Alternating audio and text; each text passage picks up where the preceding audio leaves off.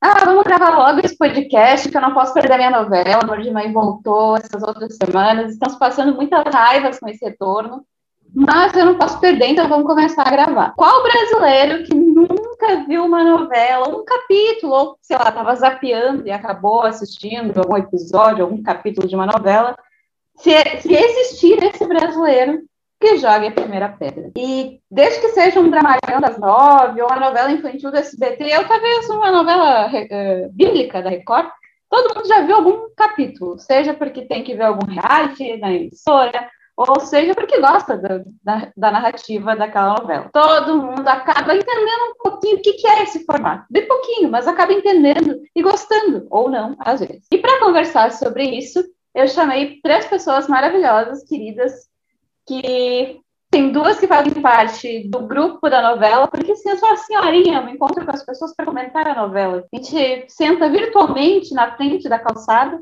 na frente de casa, com as nossas cadeiras de praia, e fala sobre a vida da Dona Lourdes e de outros personagens das novelas que a gente acompanha. E essas pessoas são o Pablo Sítio, o William Freitas e o Eduardo Teixeira, que não faz parte desse grupo, mas é um grande amigo conhecido aí da vida audiovisual e que também gosta muito de novelas, estudou novelas, e veio aqui, como todos nós, para dar uma conversada e também, depois, mais no final do episódio, uma brincadinha aí sobre o tema novelas. Galera, agora parece que cada um se apresente conforme a ordem que quiserem. Quem quiser começar, começa aí, se apresenta, fala seu nome. Se quiser falar as redes sociais para a galera seguir, se não quiser, não tem problema. Olá, tudo bem? Eu sou Pablo Citó, estudante de Ciências Sociais, proprietário do Arame Brechó, que no momento está descansando, espumante, filho de Luciane e pai de Pet. Muito obrigado, Luna, pelo espaço. Eu sou William Freitas, drag, uh, também conhecido como a drag queen Sasha Lacrei. Uh, atualmente aten, uh, atendente de telemarketing e pessoa que não perde um capítulo de Amor de Mãe. Pessoal, oi Luna, obrigado pelo convite. Eu sou Eduardo, eu sou formado em realização audiovisual, depois me especializei em televisão, é, focando um pouquinho sobre os estudos de telenovela, mais especificamente na audiência, né, na relação da audiência com a telenovela.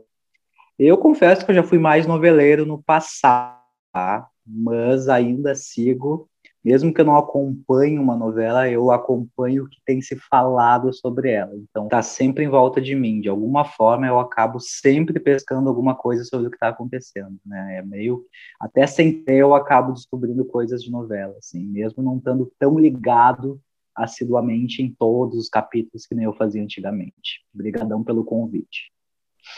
Obrigada, Edu. Obrigada a todos. Eu estou muito empolgada para a gente conversar para ter essa troca assim com essa galera vai ser muito legal e eu estou muito agradecida por ter vocês aqui na mesa de bar virtual do Conversa Solta para a gente falar aí sobre novela. Antes de a gente começar na pauta a fundo, não esqueçam vocês, ouvintes, conversers, de nos seguir no arroba Conversa Solta Podcast no Instagram e no arroba Conversa Solta no Twitter. E bora para essa conversa, solta o brega funk!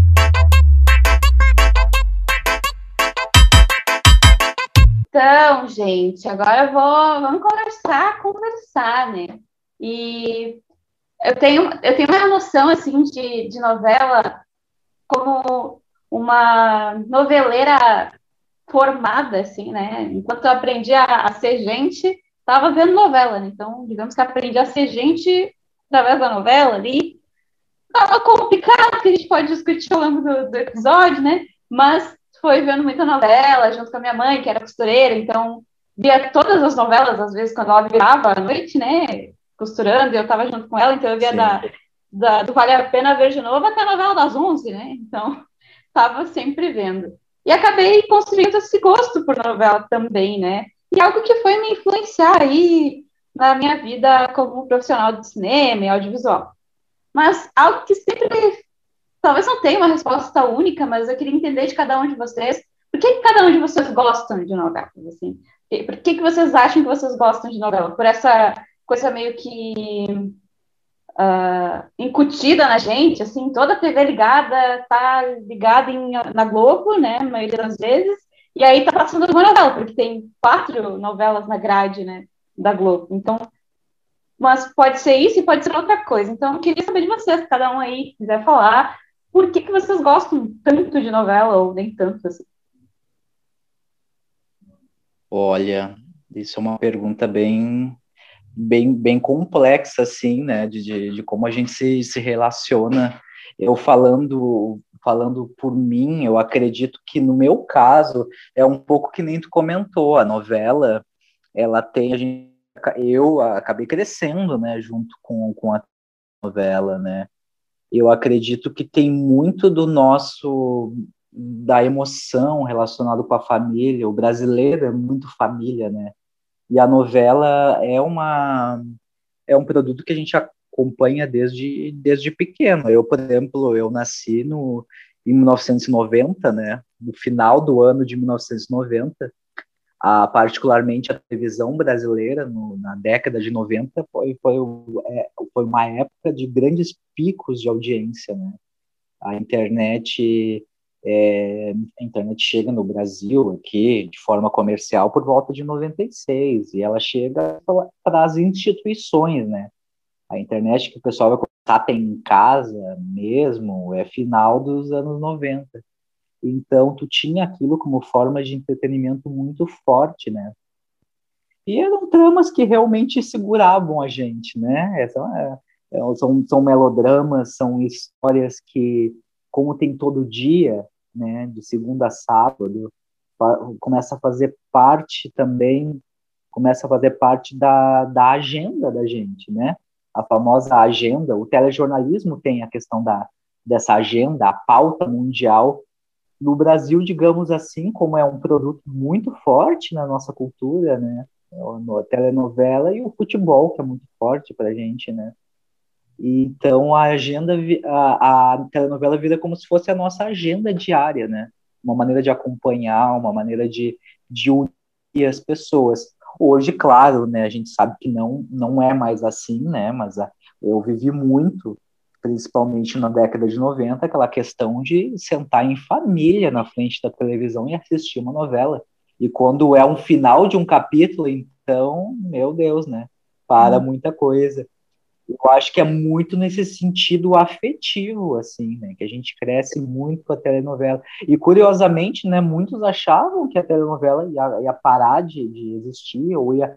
Claro, que ela, hoje ela sofreu muitas modificações em sua estrutura, acredito que falar um pouquinho mais para frente, mas só para a gente entender que a novela não acabou, e eu, particularmente, acho que não vai acabar tão cedo, assim. É algo que é, já está inerente à nossa cultura, e eu acho que mexe muito com o emocional de, de nós brasileiros, particularmente. Sim, é muito isso, muito isso, sim. É, é, é afetivo, tá no, nossa, no nosso DNA, acaba tendo, representa mais o Brasil do que futebol, sabe? Mas e Pablo e William, qual que é. vocês que, que são, assim, os fatores que fazem vocês gostar tanto, assim, da novela? Por que que brasileiro gosta tanto de novela, ou se vocês têm algum motivo específico de vocês. No meu caso, tem um fator em específico que eu acho que me fez gostar tanto do produto novela. Chama-se SBT. Ah. Porque eu, uh, eu fui uma criança também nos anos 90 e eu lembro, eu tenho nítida lembrança de ali por meados de 95 chegar da creche onde eu estudava e a TV, eu, eu dominava a TV, porque daí a gente tinha o Disney Gruge e tal, e tinha aquela faixa de horário ali no final das 6 horas da tarde, no final da tarde, que era dedicado para crianças, e logo em seguida entrava Tiquititas. E depois de todas as zilhões de temporadas que Tiquititas teve, uh, teve, tiveram todas aquelas novelas infantis do SBT, e então eu acho que talvez até para nossa geração que acompanhou Chiquititas, Carinha de Anjo, uh, Diário de Daniela, essas novelas infantis do SBT, e depois, já mais para frente, veio acompanhar Rebelde e uh, Rebelde e Bete a Feia e Floribel. É tipo, fora tipo, as novelas da tarde que as mães da gente assistiam, aquelas, aqueles os famosos dramalhões mexicanos, essa pelo menos para mim, eu literalmente cresci vendo novela e eu cresci vendo novelas que eram condizentes com a minha faixa etária.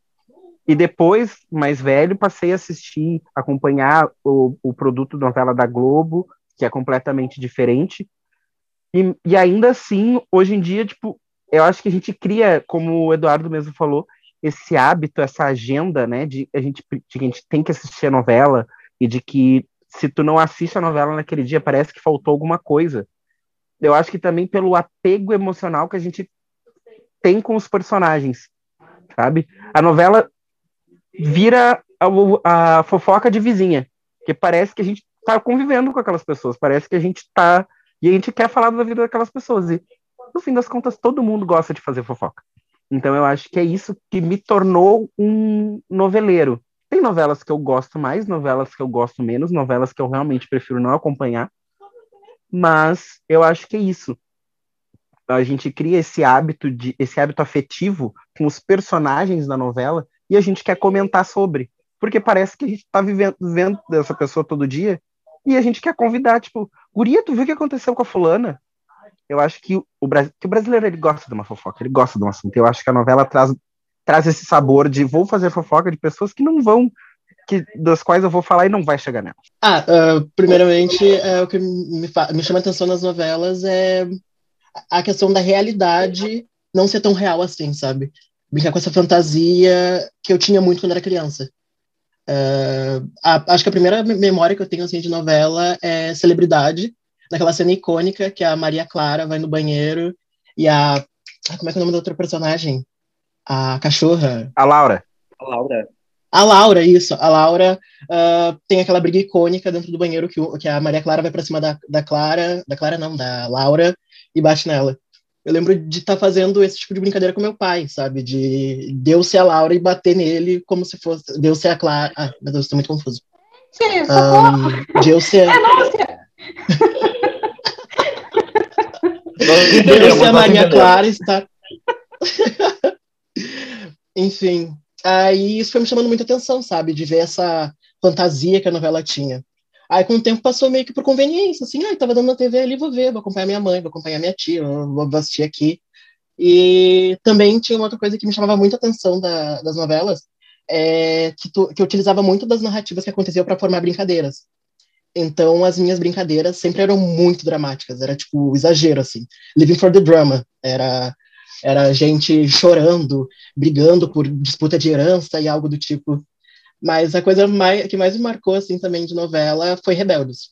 Tipo, acho que não tem quem não tenha nascido ali pelo, pelo finalzinho dos anos 90 que não tenha acompanhado essa novela sem perder tudo.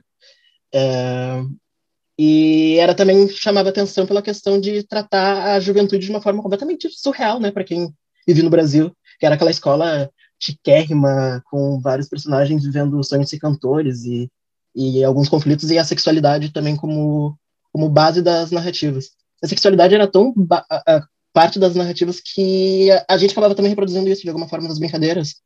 E eu lembro de uma coisa muito horrível que aconteceu, foi que, como tinha uma boate na novela, minha prima começou a dançar, tipo, ai, mãe, eu estou na boate. Sei que a minha tia pegou e bateu nela, porque ela falou que estava na boate. então, tipo, causou alguns problemas, mas eu acho que é isso. E daí depois a novela passou mais ser como parte do, do que eu vivo, assim, sabe? Eu não tinha muito o que fazer, ah, vou assistir uma novelinha. Uma coisa que eu notei, assim, de todos os, esses relatos, assim, agora a gente conversando, é que em todos os nossos comentários, a gente falou sobre a nossa relação com a novela, relacionando a algum momento com a família. E tem muito isso, né? Ah, eu vejo com a minha tia, ah, eu, eu via com a minha mãe. É, e também era uma ela é uma forma, não sei se ela continua sendo, né? Mas por muito tempo as novelas foram, da minha experiência, digo eu aqui, jovem, de 25 anos, é, foram uma forma de unir as famílias, né? Na hora de ver a novela, ou na hora de comentar, de ser até às vezes uma fuga de fugir, de, de falar sobre a novela, assim como o Edu traz a coisa, o Edu ou o William trouxeram a coisa do, da fofoca de, de vizinha e tal. Às vezes dentro da própria família também tu podia estava falando sobre a novela, mas querendo falar sobre alguma outra coisa, né? Que era que acontecia ali no teu núcleo familiar também, né? Tipo, ah, pois é, fulano agora é, né? O menino é gay, ah, que louco isso, né? Ah, meu Deus, tu vê, e às vezes tu tava querendo também, talvez, introduzir esse assunto com os teus pais, com os teus parentes ali, né? E também tem esse fator de estar tá, uh, unindo as pessoas, né, para ver. lá em casa, nossa experiência era muito, realmente, essa coisa da agenda, assim, né?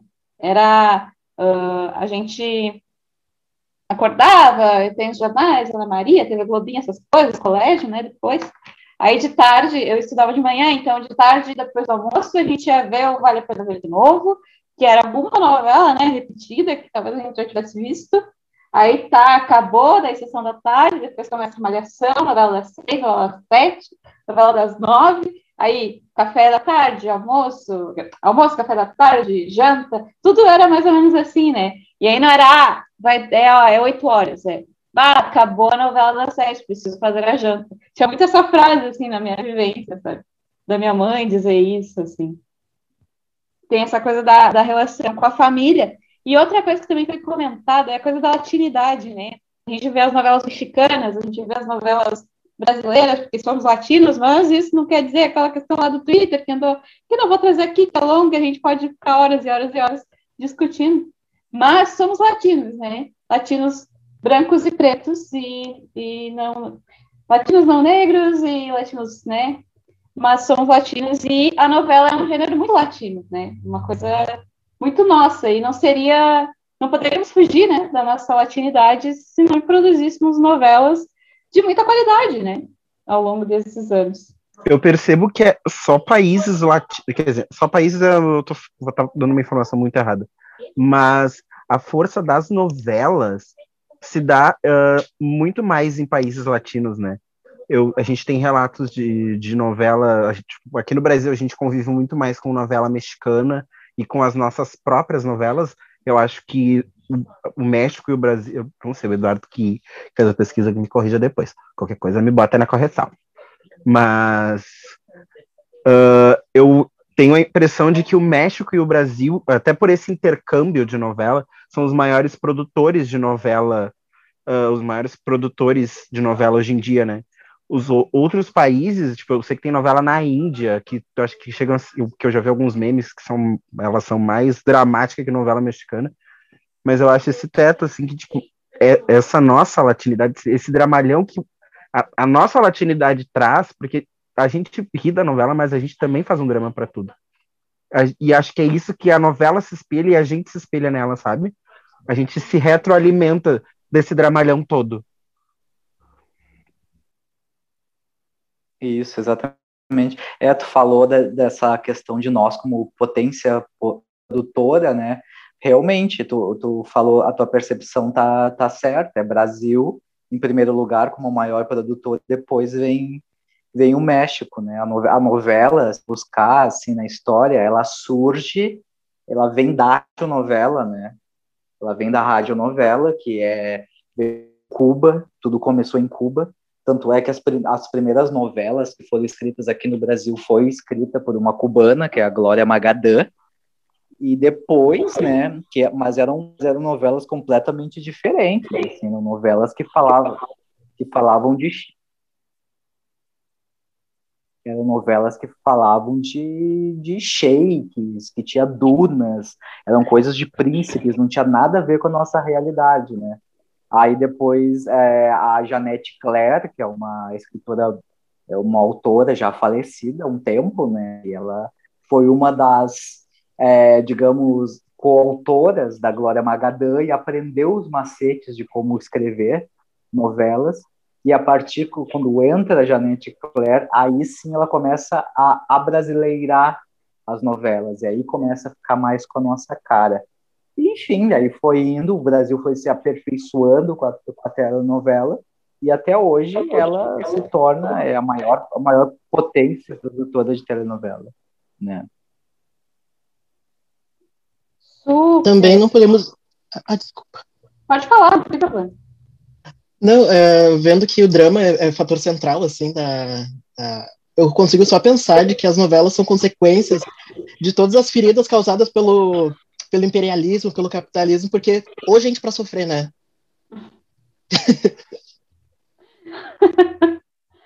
sim, sim, também, mas é um, mais um reflexo, né? E que, bom, sei lá, né? Tem, tem muitas críticas a todas as representações, assim, no audiovisual, são ainda muito complicadas de várias questões, mas é muito isso, assim, A novela, ela é, eu vejo, assim, ela chega a ser, assim como qualquer outra obra audiovisual e tal, ou qualquer outra obra de ficção, né? É, elas refletem a vida, né? Aquela coisa da arte imita a vida, e a vida imita a arte, e essa coisa cíclica eterna. Mas a novela veio e carrega mais ainda, assim, nessa capacidade ficcional, assim, se tá, a gente morre, Aí na novela a pessoa não só morre, ela morre envolta em intrigas e quem matou aquela pessoa, será que ela morreu? Ou, ah, tá, a gente sofre, sofre, é real, todo mundo sofre. Mas não, na novela você corre pela parede chorando no banheiro, no banho. Então tem toda essa carga dramática muito, assim, é dramaturgia pura, né? Então não tenho o que dizer. Aqui um recado assim, saindo um pouco do personagem. A gente tem quatro minutos para acabar essa primeiro bloco aqui, que o Zoom é muito querido. Aí, assim que acabar, eu já mando outro link para vocês abrir no Arx, tá? Para a gente continuar. Mas okay. é, é isso. Ok, assim. tá bom. Então, eu não sei se alguém tem né, mais coisas para comentar aí nesses quatro minutos. Vamos lá.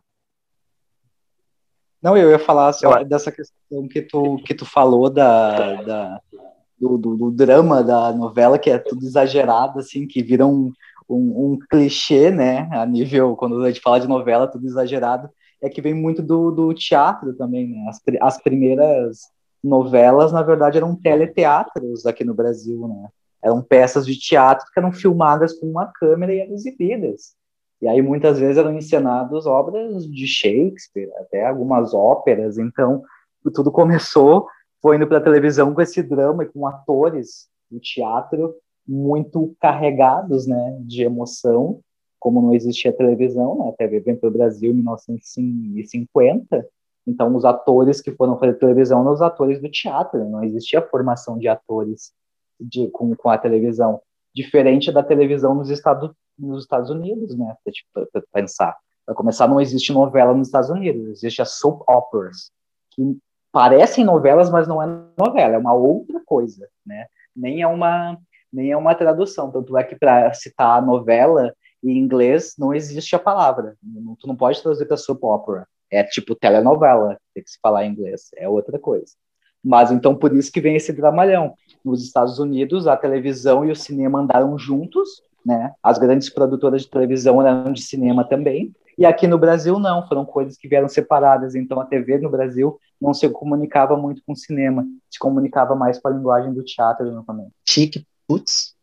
Eu fiquei pensando, tipo, tem, tem aquela novela que, tipo, que a gente vê comentar em vários, uh, uh, uh, várias séries, que é muita referência, assim, de, de, estética negra, que é o, é o é Dynasty, se eu não me engano. e eles citam como novela, e eu, tipo, eu queria muito assistir, porque, pelo que eu entendi, ele tem, tipo, uma negada rica e coisa errada. E eles citam como novela, e as cenas que tu acha, parece, é muito parecido com a novela. Tipo, esse soap opera, ele tem esse formato parecido com a novela? Não tem? Dinastia é uma... É, o Dynasty, ou Dinastia, não sei. Uh, é uma exceção à regra? O que que acontece? Eu, olha, eu não assisti, é, é, eu sei do que tu tá falando, mas eu não cheguei a assistir. Mas é, isso também é um tipo de novela, é novela mesmo. Porque a soap opera é só nos Estados Unidos mesmo. Mas o que, o, que, o que mais parece com soap opera que a gente teve aqui no Brasil é a Malhação. Porque a uhum. Malhação é um formato que começou em 95, 96 e existe até hoje. As soap operas nos Estados Unidos são assim. As novelas meio que não acabam nunca. Tu pode ter uma novela, é, é tipo que nem Malhação mesmo, como era no começo. Tipo, os personagens saem, se formam, muda o ano, alguns personagens continuam, outros não, outros não, e a novela é praticamente infinita. As soap operas são assim. O nome continua o mesmo da, da novela, da soap opera, e o elenco vai mudando e vai envelhecendo. Atores entram, atores saem, enfim. Tipo, mais, tipo Grey's Anatomy, que é uma série, tá, não sei quantas temporadas, é tipo aquilo, mas a diferença é que os personagens tipo, é como se a Grey não existisse mais há muito tempo. Então, né, essa questão, essa questão da, da soap opera é um produto muito, muito dos Estados Unidos mesmo, assim. E, e, grande público que assiste esses é muito latinos também, né? Nos Estados Unidos. É, é um modelo, é um formato diferente. Né? O mais parecido que a gente tem aqui no Brasil seria a Malhação, mas não é bem isso. Ou seja, é uma trama que tem o mesmo nome, que está há muitos anos no ar, tem soap operas nos Estados Unidos que estão há mais de 20 anos no ar, que são uma histórias que vão que de baixíssima qualidade estética, né? É por isso que os brasileiros, os produtores, principalmente os da Globo, quando vão para quando vão para os Estados Unidos concorrer o Emmy International, né? É quando alguém se engana de, de tentar traduzir a, a, nossa novela por soap opera, eles ficam extremamente ofendidos, porque são, não, são coisas que não têm comparação. A telenovela, estética e narrativamente, é algo incrível é incrivelmente superior ao que é uma soap opera, soap opera. Chega a ser uma, uma, um crime comparar uma coisa com a outra. Mas é mais ou menos por aí. Então, assim, vou, vou fazer um comentário para essa última fala. Eu posso chegar para Manuela Dias, assim, twittar para ela dizer essa segunda fase de Amor de Mãe tá tipo soap opera, porque tá, tem algumas muito tristes. porque tá complicado, tá complicado. Mas, uh, fazendo um comentário sobre. Também não quero, não vou fazer isso direto, porque eu tenho amor à minha carreira ainda, né? Quem sabe aí daqui a pouco escrevo uma novela também. Mas é. é. Pensando no Dynasty, né? Eu acho interessante. Na verdade, eu não tenho muitas informações a respeito da antiga, lá dos anos 70. Eu vi a versão que a Netflix fez, que é uma bosta, uma porcariazinha ali, é boa de, de assistir. Ela é interte, ela é é um novelãozinho, assim, né? Que a gente gosta, tem aqueles drama e tal, um debochezinho. A quarentena é perfeita, né? A gente está querendo fugir de assuntos sérios. Ver Dynasty na Netflix tem três temporadas. Isso não é uma pública ainda. E aí, a outra antiga é interessante que tem uma, toda uma relação com o movimento Vogue, o movimento dos balls também, né? Que a gente aprende com Pose quando vê que fazem muita referência né, a Dynasty, também no Paris is Burning, também as, as, as, as, personagens e as performances ali são todas, tem categorias inspiradas e tal, e o engraçado é que como a gente percebe que esse movimento dos balls, eles acabam, ele acaba sendo construído por pessoas uh, latinas, né, pessoas negras, também, assim, e tem toda essa referência a Dynasty, que é teoricamente um novelão, mas não é. Então, de novo, essa coisa do, do retorno à atividade, de ter em Dynasty essa referência para as suas roupas e tal, também para coisa que estava fazendo muito sucesso na época. Né? Então, que agradava muito, assim.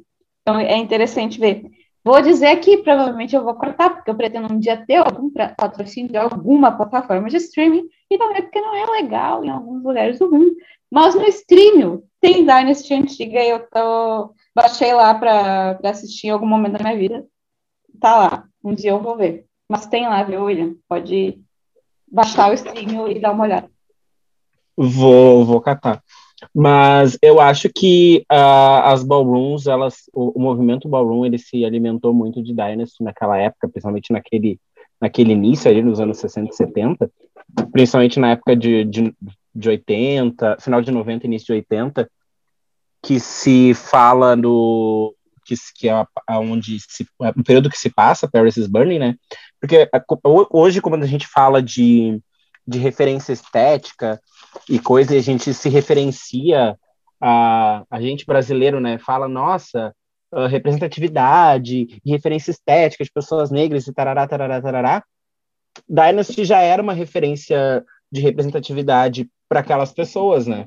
Tipo, porque traz o negro numa narrativa de milionários e aquele drama de aquele drama quase Manuel Carlos de Dona Helena no Leblon, só que muito mais exagerado, muito mais rico, e só com pessoas negras que não estão ali perguntando se a Dona Helena quer tomar um, um não vai tomar nenhum golinho, nem comer um pãozinho. E a dona, enquanto a Dona Helena toma um, toma um copo de suco, que ela está com muita pressa. Sim. Pelo que eu vi, assim, eu não comecei a ler, mas de fotos e dar uma lida sobre, ainda são poucos personagens negros, mas já estão numa posição bem diferente do que são representados, né? Geralmente. E na versão da Netflix, você passa muita raiva. Então, os personagens pretos. Já deixo aí o, a minha a minha meu comentário, minha resenha sobre Mas deixa eu ver aqui. Seria Dynasty da Netflix, seria Dynasty da Netflix escrito por Manuela Dias? Não sei. Talvez. Pode ser. Quem sabe? Só assistindo ver. desculpa. Ah, em off, eu tava vendo aqui que são seis folhetins exibidos. É, vale a pena ver de novo, Malhação, novela das seis, das sete, das nove e das onze. Eu não lembrava da novela das onze. Sim, novela das 11. A novela das 11 Agora a Globo. é recente, né? Que a última- secretas. Novela das 11. É que, na Sim, verdade, a sim. Globo tentou. re- A a Globo teve. ah, eu tava. ve- É que eu consumo muito YouTube, né? E eu tava vendo coisas de TV e aí tem um episódio sobre novela das 11. E a Globo tinha o formato novela das 11 até a década, até uma década específica, que eu acho que é a de 80, não lembro.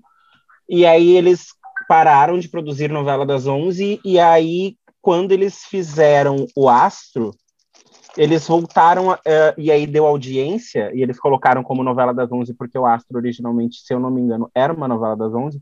Eles Isso, e deu é. audiência, eles quiseram apostar. Eles quiseram apostar novamente no, no formato novela das 11. Aí teve Verdades Secretas, teve, teve o, o Astro, teve Verdades Secretas e teve o Rebu, que foi uma bosta. Aí agora eles estão É. fazendo. É, É, tipo, aí é depois um eles remake fizeram- também, né? é, que era tipo. Ah, era tipo um How to Get Away with Murder, só que em 24 horas, e aí a. Não sei.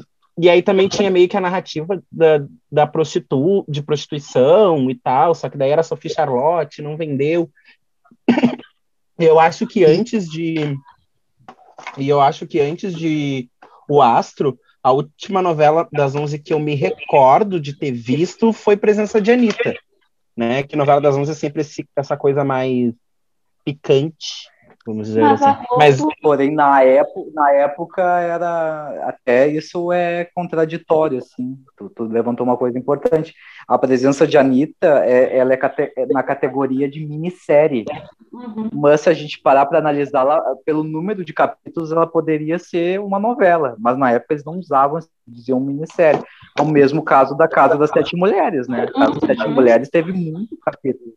Já quase entrava como uma novela. Mas mesmo assim, até hoje, ela é categorizada como como minissérie. É para te ver como talvez existisse um próprio preconceito interno na Rede Globo, porque aí, no caso, entendia-se que minisséries tinham um apelo estético mais refinado do que as novelas. Então, então é- mais ou menos eles usavam. Teve uma época também que a, que a Rede Globo utilizou o, o termo super série, que é naquela o- onde, onde nascem fortes, não sei o que, não sei o que. Uma grande bobagem super série. É uma novela, sim. É uma novela de altíssima qualidade com apelo estético. Mas em termos de venda, é para eles é mais interessante dizer que é uma super série, né? Essas últimas que saíram, até pela questão da Netflix, mercadologicamente, em termos de marketing, é melhor tu usar o termo série, porque entende-se que é com um apelo estético mais refinado, né? Do que uma novela, que é visto como um apelo estético é, mais medíocre, digamos assim. Uhum. é, eu acho que essa coisa da super série, tipo, ela, ah, eu consigo observar também que, tipo, ela apareceu ma- muito mais depois do que o brasileiro come- começou a consumir mais as séries, né? Tipo, que a gente não tinha costume de ver série. A gente, depois de Netflix, assim, e, assim, de- muito depois de Netflix, a gente foi começar a consumir série. Só que, tipo, onde os fracos não tem vez. E eu acho que eh, as super séries, por mais que, tipo, por mais que as séries que a gente assista no- na Netflix ou, ou em outras plataformas de streaming pareçam muito com novelas, porque, enfim, eu acho que vezes, e muitas vezes as narrativas são muito parecidas, só que em formatos diferentes. É, tipo, a gente vê novela com outro nome na Netflix. Tanto que eles colocaram Betty em Nova York no catálogo como uma série e ela tem 300 episódios. Tipo, tem a mesma quantidade de capítulos que uma novela. Que, na verdade, qualquer adaptação da Betty a Feia tem no mundo. Mas a gente consome novela com outros nomes. E aí, tipo, realmente, eu acho que, a acho que ela aproveitou esse gancho de, tipo, hum, as pessoas estão vendo séries, vamos fazer uma novela aqui, chamar a Manuela Dias para escrever uma coisa conce- conceitual.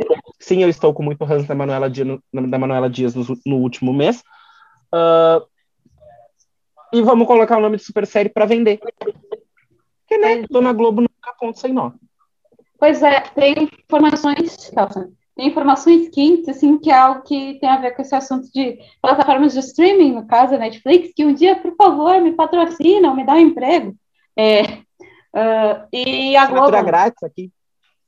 Né, tô aqui falando Netflix, Netflix, Netflix, né, um, um contratinho, eu tô feliz, não precisa ser mimo ou assinatura vitalícia, que nem o Silvio Santos. Não, pode ser um contrato, vou ficar feliz, vai me valer mais até. Mas é, tem informações de que, enquanto a Globo está agora com a Globoplay e, e investindo assim em séries que sejam mais parecidas com essas que a gente já consome de fora, né?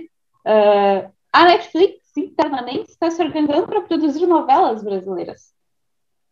E é isso é informação quente aí, só não vou dizer as fontes, mas é, é muito interessante isso. Enquanto a Globo, que é a Globo, em, em, quando a gente fala de novela, né, não tem o que dizer, é a maior produtora no país, até no mundo, talvez, não sei, não tem informações corretas, assim, certas, se preocupa, tem essa plataforma de streaming para estar tá aí no mercado concorrendo, a Netflix, pensando no cenário brasileiro, pensando no consumo brasileiro, se organiza para produzir novelas né, brasileiras, que já tem algumas uh, distribuição de algumas novelas mexicanas e de outros lugares do mundo.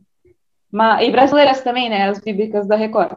Mas é interessante olhar isso, assim, né, que enquanto uma está indo para um lado, a outra está indo para o outro, assim, é, caminhos com, que se distanciam, e aí a gente vê quem é que vai dar certo, né, quem é que vai ter lucro com isso. Então, gente, antes de, não, de, encerrar, eu acabei tomando a liberdade para trazer as definições que eu tenho de cada, de cada, de cada folhetim dentro do seu respectivo horário, né? Não sei se cabe, mas eu vejo Vale a Pena Ver de Novo como uma forma de exibir folhetins antigos, mas passou a exibir somente novelas que tinham formato de 6 por 9 é, e meio que foge um pouco da proposta, né? Que era para exibir algo antigo, mas seguindo ainda esse formato, se tu quiser assistir algo realmente antigo, tu precisa assinar o Viva, ou tu assinar o Globoplay se sofreu horrores tentando usar a plataforma. Aí. Não sei, eu tô meio confuso, caralho.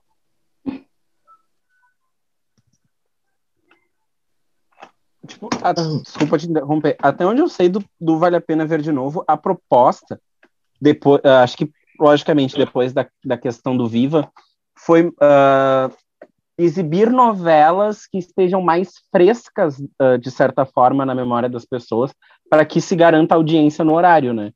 Tanto que, tipo, eles exibiram há pouco tempo atrás Eta Mundo Bom, que, deve, que é uma novela que não tem 10 anos. Uhum. Sabe? Tipo, logicamente perderam muito em terem, em terem exibido Avenida Brasil, porque sem saber que viria uma coisa chamada coronavírus no caminho, porque, sério, se tivesse posto Avenida Brasil no lugar de Fina Estampa, uhum. o mundo seria outro. Mas eu acho que Nossa, a, a proposta. Acho que a proposta deles é justamente vamos colocar novela. Tanto que agora eles, colo... eles colocaram Por Amor. Acho que a novela mais antiga que eles colocaram foi por... uh, recentemente foi Por Amor, que deve ter, tipo, sei lá, a minha idade, e eu tenho 27 anos. E agora eles estão exibindo novelas com o prazo máximo de 20 anos de exibição, para que, que esse novo, aspas, novo público noveleiro tenha uma memória afetiva com essa novela e queira reassistir. Por isso que tá passando Laço de Família, porque todo mundo lembra da Camila raspando a cabeça. Sabe? Acho que eu, eu tinha. Agora vai passar Tititi, que deve, que deve ter uns 10 anos.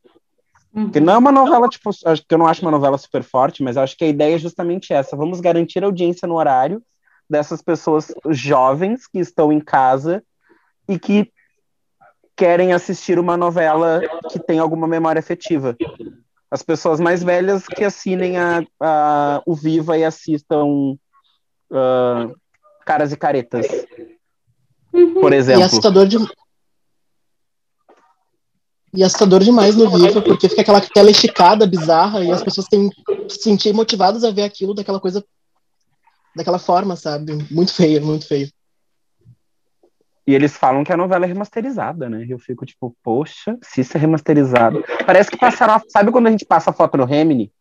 É isso que a Globo tá fazendo com as novelas do Vivo. Sim, pois é. O, o Vale a Pena, ele tá, sei lá, assim como tem gente jovem em casa vendo e tal, tem gente que já tá cansada de ver o clone, sabe? Sei lá, tá cansado de ver o, o Laços de Família, viu originalmente lá, aí viu uma vez, daí mais uns dois, três anos, clone de novo, aí daqui a pouco o clone novamente. E que é bom, e eu acho que vai piorar esse fato, assim, de repetir novelas que já passaram pela, pelo Vale a Pena Ver de Novo em função da pandemia, né? Porque as novelas de maior sucesso, sei lá, das nove, dessas últimas duas, duas décadas, né? Elas, eles vão tentar guardar para colocar, se for preciso, no horário das nove, né? Se não puderem produzir novelas novas, como a gente está vendo que não vai dar tão, tão logo, né? Porque as gravações da próxima novela das nove inéditas já foram canceladas de novo, né? Então ela já estava se organizando para voltar a gravar, mas para começar a gravar, mas foi cancelado de novo. E agora vai voltar Império, depois de terminar Amor de Mãe. E dizem que é a favorita depois de Império, que eu gosto muito da favorita. Mas não sei se é verdade. Eu amo. Fake news, né? Pode ser também. Mas. Eu é... não espero que a Globo exiba uma novela muito boa no horário das nove, não. Porque, né, eles escolheram Filho Estampa para começar a quarentena. Ah, mas é que era ali na loucura, né, no calor das coisas. Mas então vamos seguindo aqui a pauta. E agora a gente já falou, falou sobre a ah, novela boa, novela ruim, né? Uh, então, gente, o que, que, que, que vocês, assim, para vocês, que, que precisa ter uma novela para ser boa? Para mim, na verdade, eu vou ouvir vocês, porque eu não sei se tem uma, uma opinião formada a respeito disso, mas longe das teorias e tal, mas o que para vocês uma novela precisa ter para ser boa? Não é uma pesquisa assim que eu quero escrever uma novela, eu quero ouvir o público, não, não é isso. Mas só para a gente conversar. Pode ser que eu use isso no futuro, mas. Olha, eu acho, eu acho que tem a novela do passado e a novela do presente, né? Eu tenho duas. Atualmente, pensando atualmente, eu é, é, que, é aí que tu diz uma coisa interessante, é, tem a diferença do público e da, da crítica, né? Assim, que nem eu estava conversando com, com os meninos em off, antes da gente começar a gravar, as novelas do, do Valcir Carrasco, elas são uns fenômenos de audiência, assim, mas na minha opinião são horríveis, são muito ruins. Eu, eu, odeio as novelas do, do Valcir Carrasco. As do Agnaldo também eu não gosto muito, assim. E ele ainda tem umas patinadas com a crítica, com a crítica e público algumas vezes, né? O Sétimo Guardião é, uma, é um reflexo disso, assim, no caso do Agnaldo Silva. Mas pensando em um modelo clássico, tá? Pra, na minha opinião, o Colone foi o, o último novelão clássico de extrema qualidade no que, que é o novelão clássico? Uma novela longa, uma novela com romance, uma novela com aventura, com núcleos cômicos, e de quebra tem uma roupagem especial, assim, no sentido de, no caso, a Glória Pérez uma cultura, alguma coisa assim. E querendo ou não, a Glória Pérez tem um bom texto, né? Tem ela uma boa, umas boas narrativas, enfim tinha uma trama interessante, assim, algo, algo para se mostrar. Enfim, é uma novela cheia de drama, né? Melodrama. Isso é o novelão clássico. Tem que ter drama. A pessoa tem que se perder, tem que se reencontrar. Isso é novela. Porém, se a gente pensar na nova roupagem da novela, que é essa, diga-se de passagem, a que eu prefiro mais, tem que ter, tem que ter bons diálogos, assim. Cenas com bons diálogos, elenco cada vez mais, principalmente depois que a Netflix tomou conta da, da casa de todo mundo, depois que a Amazon tomou conta, tem que ter elenco bom. A gente não aguenta mais ator canastrão novela das nove. Isso não funciona mais hoje em dia. Tem que ter elenco bom, tem que ter elenco preparado, profissional. Hoje em dia tem que ter direção boa, mas a base ainda é o roteiro interessante. O roteiro interessante é o quê? tramas é, é, condizentes, personagens bem estruturados. A novela ainda precisa de um bom vilão, ainda precisa de um bom vilão. E a novela ainda permite um, vi um vilão um tanto caricato. O cinema muitas vezes não permite mais e as séries não permitem mais, querem vilões mais humanos. Mas a novela ainda permite uma coisa um passo acima da realidade. Aceito fantasias assim. Então, novela, novela é isso. Mas hoje em dia as novelas têm que ser mais dinâmicas, né? Tipo, o clone, pensar o clássico, o clone hoje não funcionaria de jeito nenhum. Mas para o que se propôs na sua época, ela era uma novela perfeita. Mas hoje em dia é dinâmica, é personagens e o público ainda assim precisa de alívio cômico. Eu tentei lutar fortemente contra isso com algumas conversas, mas eu não consegui. O público ainda sim precisa de alívio cômicos em novelas. Boa, boa. É muito interessante tu falar sobre o tempo, porque se for parar pra ver, realmente as novelas dos anos 2000 tinham além de 200 episódios. E a última novela longa que nós tivemos, assim, da década de 10 até a década de 20 agora, foi Império, que teve 203 capítulos. Não, não, minto, Amor à Vida, que teve 221. Uhum. Então ela acompanha muito esse ritmo, né? Que tá cada vez mais, mais louco, assim, para seguir. Até porque os debates estão se mudando com muita rapidez, então a gente pega, sei lá, a Força do Querer que tá falando sobre transgeneridade. Aí na outra já, já vamos para outra pauta, e assim vai, para seguir esse ritmo que a gente está tendo agora. A internet acho que influenciou muito essa relação da, da, da novela, assim, com, com o público, e por isso que a gente tem essa coisa cada vez mais rápida. Eu acho que os últimos novelões bom é que assim, eu também não gosto de novela do Valcir, a não ser que ele esteja escrevendo no, em novela das seis. Porque novela das seis a gente vai ter o, o Ari Fontoura dono de terra, alguém caindo no chiqueiro e um sotaque caipira muito forte.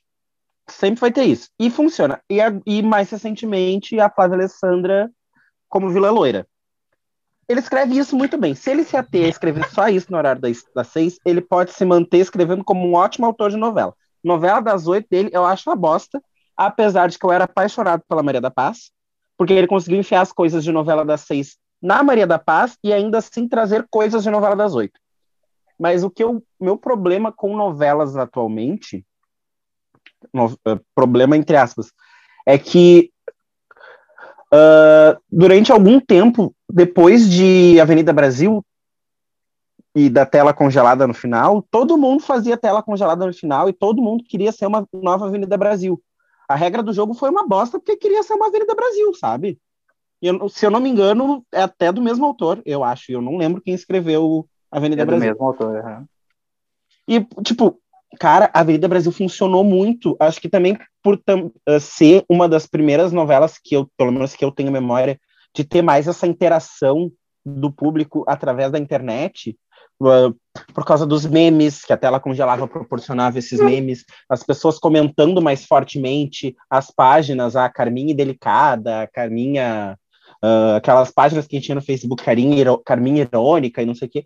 E, tipo, eu acho que depois desse dessa coisa, tanto que depois teve o Félix Indelicado, Félix não sei o que, que eu acho Félix Félix, enquanto personagem de bicha caricata, funciona muito. Félix, enquanto vilão, deixa muito a desejar. Ele jogou a Paulinha na caçamba, foi só. E aquela novela eu acho uma porcaria, inclusive. Eu acho que, tipo, depois de Avenida Brasil, a gente não teve mais um novelão. Amor, uh, Amor de Mãe tentou se, ser um novo formato de novela, estava indo muito bem até chegar o coronavírus, e Manuela começar a escrever pro Quebrando Tabu fora isso, eu acho que novelão mesmo, eu concordo com o Edu quando ele cita o clone, que eu acho que Caminho das, Caminho das Índias, eu acho que é mais recente que o clone tem, essa, tem esse apelo novelão, arrastado, dramático, que a Maia Verdade, bem lembrado. E eu, e eu amo, eu amo Caminho das Índias. Eu tenho mais memória afetiva, inclusive, com Caminho das Índias do que com Clone. Caminho das Índias era, foi cumprida pra caralho. Não sei se pode falar para não. Garcia Galã. Hã? Márcio, Márcio Garcia, Garcia Galã.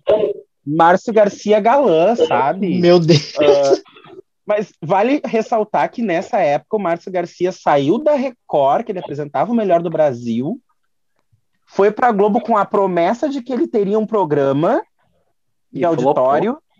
e a Globo disse: não, peraí, a gente vai te botar numa novela primeiro, depois a gente bota num programa de auditório. Aí ele foi galã, ele foi o Barruan. E não veio aí e não veio aí. Hum, não né? veio, né? Foi depois... pelo Rodrigo Lombardi. Que também é aquela coisa assim, nossa, não acha. qual o critério? Quer dizer, a gente sabe qual é o critério de beleza que as pessoas ele, usam para elencar o Rodrigo Lombardi enquanto galã, que é o mesmo que usaram para elencar o Francisco Coco durante muitos anos como galã. Eles são brancos. Fora isso, eu acho ele aquele sujeito muito rústico para ser galã. Que ele, não, ele, ele tem um leve charme, um sorriso engraçado, aquela coisa, mas ele tem aquela cara de rústico. Entendeu? É um rústico com banho tomado e um perfuminho passado. É isso que eu acho do, Roberto, do Rodrigo Lombardi. Enquanto pessoa estética, tá? Enquanto ator, eu gosto, realmente gosto dele. Mas eu acho que Caminho das Índias teve, foi a última novela da Glória Pérez que teve esse apelo novelão, que tipo foi arrastada e a Maia, a Maia sofria e tinha conflitos familiares gigantescos e tinha o, o, núcleo, o núcleo cômico com os personagens, tinha bordão. Novelão até ali tinha bordão, a gente não tem mais bordão nas novelas sabe? Também, né, nem o Torra Total tem mais bordão, mas acho que eu, às vezes, sinto falta de ter uma, um personagem com um bordãozinho, mesmo que de leve. É que provavelmente não, não escreveram um bom personagem com um bom bordão ultimamente. E aí, depois disso, eu acho que novelão mesmo foi Avenida Brasil, que tá todo mundo tentando repetir a, a fórmula e não conseguiu. E Amor de Mãe até a primeira fase, antes da, antes da Manuela se perder. Porque Amor de Mãe realmente. Ela tinha aquele quê de série, mas ele tinha toda. Ele voltava um pouco com aquela coisa dramalhão, que eu acho que também é a coisa da mãe pede a coisa do dramalhão. Mas tinha aquela coisa dramalhão que a Glória Pérez trazia, sabe? De uma forma muito diferente, numa num, uma outra roupagem, numa escrita uh, beirando, quebrando tabu, mas era uma, é uma novela boa, que eu acho que é por isso que eu não consegui parar de assistir ainda, mesmo com o ranço da autora. Ai, mas desculpa, por falar em eu vou continuar dizendo que eu tô com o ranço da Manuela mesmo, tá? Ah, Qualquer coisa, me bota no paredão. Por falar em roupagem nova, não sei se alguém lembra do que foi Velho Chico. Ah, eu amava aquela novela. Nossa, eu amava. Mas é engraçado perceber que essas novelas que se propõem a dar um passo além estético, como Amor de Mãe, e Velho Chico tiveram duas coisas muito pesadas acontecendo, né?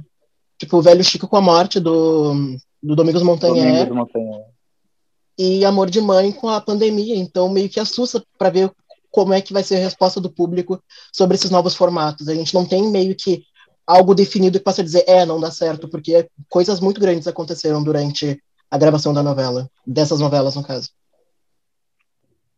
Pois é. Agora... Velho Chico não. Desculpa.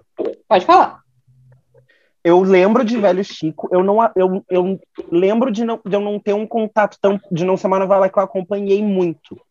Mas era uma novela bonita, literal, muito bonita assim esteticamente, que me beirava às vezes o lúdico em alguns momentos.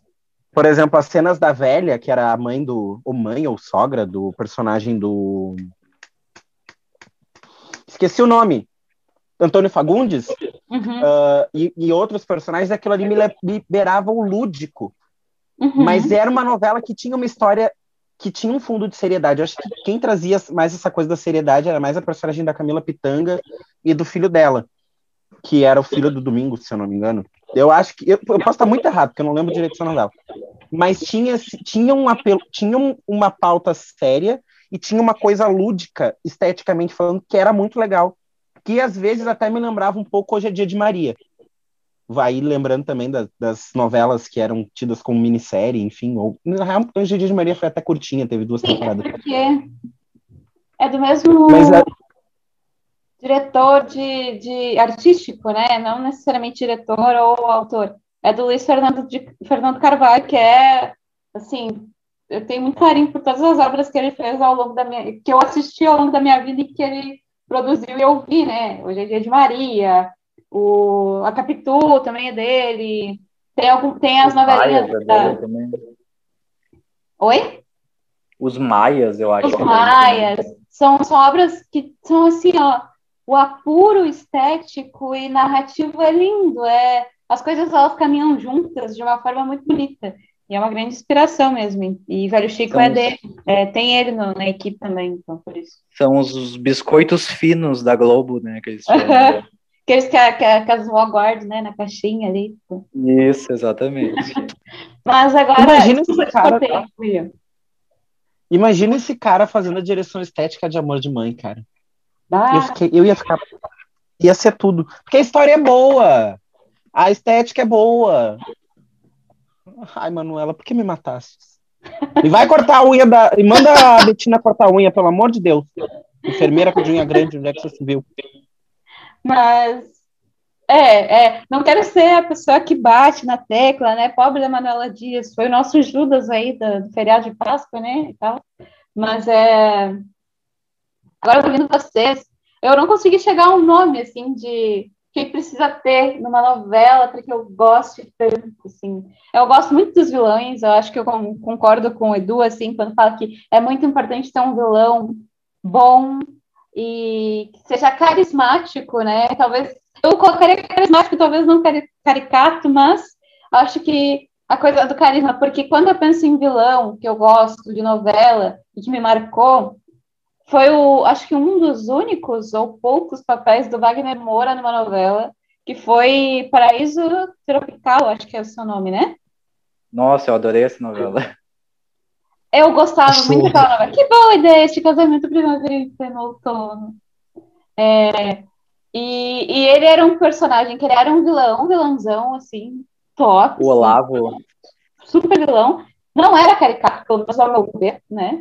Mas tinha um carisma. E é o Wagner Moura atuando, né? Então, e ele era muito, eu acho que não era, não chegava a ser caricato, por isso que eu gosto de dizer que é carismático, carisma no vilão que te faz amar odiar ele, entende?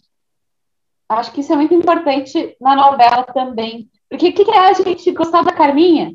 Não, não sei se você gostar, mas ter ela como referência. O que, que a gente ter a Nazaré como referência, como piada hoje em dia? É coisa de carisma. A Nazaré é super carismática, é caricata e carismática também, mesmo sendo aquela escrota.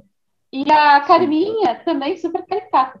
Já agora a Thelma, né, porque são as três encarnações, eu brinco, né, da Adriana Esteves em novela, uh, ela tá, ela nunca foi caricata, tu entende, tu entendia até certo ponto o, o, o que ela tinha feito e tal, para conseguir ter o filho e tal. Não concordo, eu não concordava, mas não entendia. Mas ela é uma vilã que tu adora odiar. Tipo, eu tô louca pra ter história aquela porcaria daquele aneurisma dela. Que eu não aguento mais ela. Mas eu entendo o que ela fez até a primeira fase da novela, entendeu? Então, para mim, eu acho que o ponto que eu digo é um vilão carismático que vá mover nas pessoas essa uh, esse amor pelo ódio daquele, por sentir ódio daquele personagem, sabe? E se eu, se eu fosse montar uma novela, seria também com apuro estético, como Velho Chico e outras, assim, porque acho que a minha agrada muito, esse apuro bonito, essa coisa linda. Então, tipo, a maioria das minhas novelas elas são mais lúdicas e, e, as que eu gosto, assim, que vai falar no próximo bloco, mas são essas que tem mais um apuro estético e que tem uma coisa mais lúdica e que falam sobre coisas mais místicas e tal, assim. Para mim, é isso que precisa ter uma novela. Eu até gostava do Sétimo, sétimo Guardião, por causa dessa coisa mística, mas a novela é uma porcaria mesmo. Então, conversas, agora a gente vai fechar este bloquinho. Depois do Brega Funk, a gente volta para falar as novelas da nossa vida, das nossas vidas, e dar uma brincadinha com um jogo que eu criei, que se chama Que Novela é essa? Aí depois eu vou explicar para vocês. Solta o Brega Funk!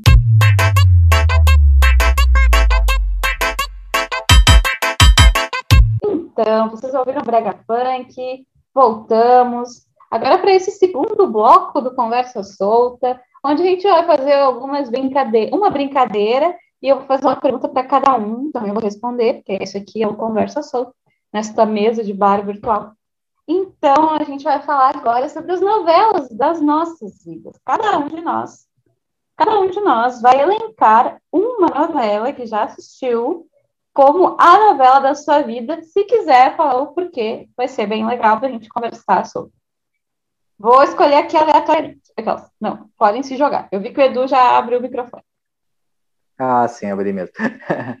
Bom, é, é muito, de novo, naquilo que eu trouxe lá no começo do programa com a questão mais afetiva mesmo, né? Porque recentemente eu, eu reassisti um pouco dessa novela e eu vi que a novela é ruim Né? Não é lá essas coisas que eu imaginava, mas eu volto de novo pela questão afetiva em relação à infância. A novela seria Laços de Família, tá? Mas o que que acontece é muito pela questão é, era uma época de ouro do Manuel Carlos, né? Depois ele emendou com a ele vinha de Por Amor, veio Laços de Família, depois ele emenda Mulheres Apaixonadas, né? Foi a trinca dele de, de sucesso e o Laços de Família eu acho que me marca muito, muito, mar, bom, marcou a, a, televisão brasileira, né? Aquela cena clássica da, da, da Camila, a Carolina Dickman, é um divisor de águas da carreira dela, né? Uma cena que ficou marcada, aquele corte de cabelo dela num plano, né? Um plano estático. E, e eu, é toda aquela construção, né? Eu acho que aquela novela ela criou uma uma comoção nacional, assim. Toda aquela construção para aquele momento, daquela personagem, tudo. A personagem era extremamente chata, insuportável. Assim. É, mas a, a, toda a questão como a novela foi conduzida, isso era interessante para a época, né? E no meu caso, é, foi, foi, não foi a primeira novela que eu assisti, não é a primeira novela que eu tenho memória. Tenho, eu acho que a, novela, a primeira novela que eu tenho memória seria Explode Coração, da Glória Pérez que eu lembro flashes da novela. E já, e, mas a Laços de Família eu acho que foi a primeira que eu acompanhei, tipo, do início ao fim, assim, sabe? Com um afinco muito forte, né? esperando. E eu lembro que a família comentava a novela, ia no, nos jantares, tudo era em torno daquela novela. Quando começava o capítulo, o mundo parava e ficava olhando. Então, Laços de Família, para mim, é uma novela que, que, me marca muito. Assim. Quando eu penso em novela, da minha infância, a, a Laços de Família vem muito forte que nem eu disse, não, hoje olhando, né, com minha visão nova, não é uma novela incrível, uma novela cheia de problemas, mas eu acho que está muito ligado à questão afetiva e à questão da infância, mais nesse sentido. Super, Vera Fischer ali no auge, né, da carreira. Exatamente. É, muito bom, muito bom. Pablo, assim, eu tenho que comentar que Pablo, pra, na minha cabeça, Pablo, eu não sei mais ou menos quantos anos Pablo tem, ah, na minha cabeça, Pablo é um jovem. Eu olho para ele e penso, adolescente! Aí eu fico pensando, que não, o Pablo vai dizer. então, eu estou muito curiosa de ouvir, depois quero saber exatamente qual é a idade para não me sentir, ah, estou me sentindo uma velha, mas na real não é. Mas qual é a tua novela da vida, assim? Eu demorei bastante para, nesse meio tempo, enquanto era falado sobre a novela Favorita de Eduardo, eu fiquei pensando muito sobre qual novela, mas a que mais me marcou, assim, e eu acho que seria uma novela que alimentou muitos sonhos na minha vida, foi Cobras e Lagartos. Por ter essa diferença, assim, entre classe e também vivendo esse sonho brasileiro de ascensão social que o Foguinho tinha e de como ele dava o jeitinho dele para tentar resolver as coisas. E acho que também pelas cenas icônicas da Thais Araújo humilhando a brancaiada na novela. Aí isso ficou por muito tempo na minha cabeça. E mas é, é, a trama que eu mais lembro, assim, por me pegar num lugar dessa esperança, assim, de, de uma ascensão social, sabe? Mas agora, se eu parar para pensar na, na questão da Mariana Ximenes, Daniel de Oliveira, de todo o resto, não gosto tanto assim da novela. Eu poderia até dizer Amor de Mãe, porque ela foi muito responsável também por me ligar a pessoas que eu gosto e, tipo, quero levar agora para o resto da vida. Mas se for definir algo como vivendo um sonho de criança que ainda se manteve, ainda mais que essa relação de, de tipo, muito me, me me dava vontade ah, de vestir o que fulano estava usando na novela, de me expressar de tal forma com o que eu vi ali, e acho que eu posso dizer que foi Cobras e Lagartos, assim, um divisor de águas, mesmo sendo uma novela da Sete, apesar de a gente não esperar muito, eu gosto. Aí uma novela da Sete que foi boa, claro, dentro de todo o formato ali, né, mas que foi interessante, né. O João Emanuel Carneiro também. Grande, né, grandíssimo autor aí de novelas de muito sucesso. Acho que foi o, o, período ali, desde. Não sei se ele já tinha uma outra novela, mas acho que Cobras e Lagartos, a favorita, que também eu acho que é dele, né? Da Cor do Pecado foi a primeira dele. Ah, viu? Então, tipo, foram, ele foi, fez algumas novelas da sete interessantes, uh, e não sei se a favorita é dele. É dele, sim. É a primeira é dele, é do é horário nobre dele. Uhum. É, então aí foi quando ele começa no horário 9, depois da Avenida Brasil, então foi o auge ali, né? Acho que é uma, é uma cronologia. Mas agora, William, quero saber de você, qual é a novela da sua vida? Quando a pergunta surgiu, só veio uma resposta na minha cabeça. Eu fiquei pensando, ali ouvindo Eduardo fal o, falando sobre né, a construção da novela, enfim, como ela se prende, como ela prendeu ele. Fiquei ouvindo o Pablo falando como uh, Cobras e Lagartos uh, nutriam um sonho dele de ascensão social. E agora vai todo mundo querer bater na minha cara, porque a minha no a novela da minha vida é Rebelde. Ah, e eu não consigo pensar em eu não consigo pensar em outra novela porque muito, eu acho muito marcante, eu... inclusive, muito marcante. Eu até depois que eu falei lá só para te interromper, me veio muito uhum. Chiquititas também. Chiquititas foi muito importante para mim. Que é, um, é uma super novela, né? Tipo, é quase uma soap opera, a Chiquititas também, que é uma novela que me marcou muito, né? E durou séculos. Uh, é que Rebelde, eu vivi Rebelde, sabe? Eu, eu acho que foi uh, aquela coisa que, tipo, alguns jovens tinham com as boy bands e depois com outras coisas, enfim, outros fenômenos pop. Rebelde, eu vivi Rebelde. Na escola só se falava de Rebelde. com Pablo Poliano Idosa, Aventuras do Asilo. Uh, uh, eu vivi Rebelde, sabe? A gente tinha...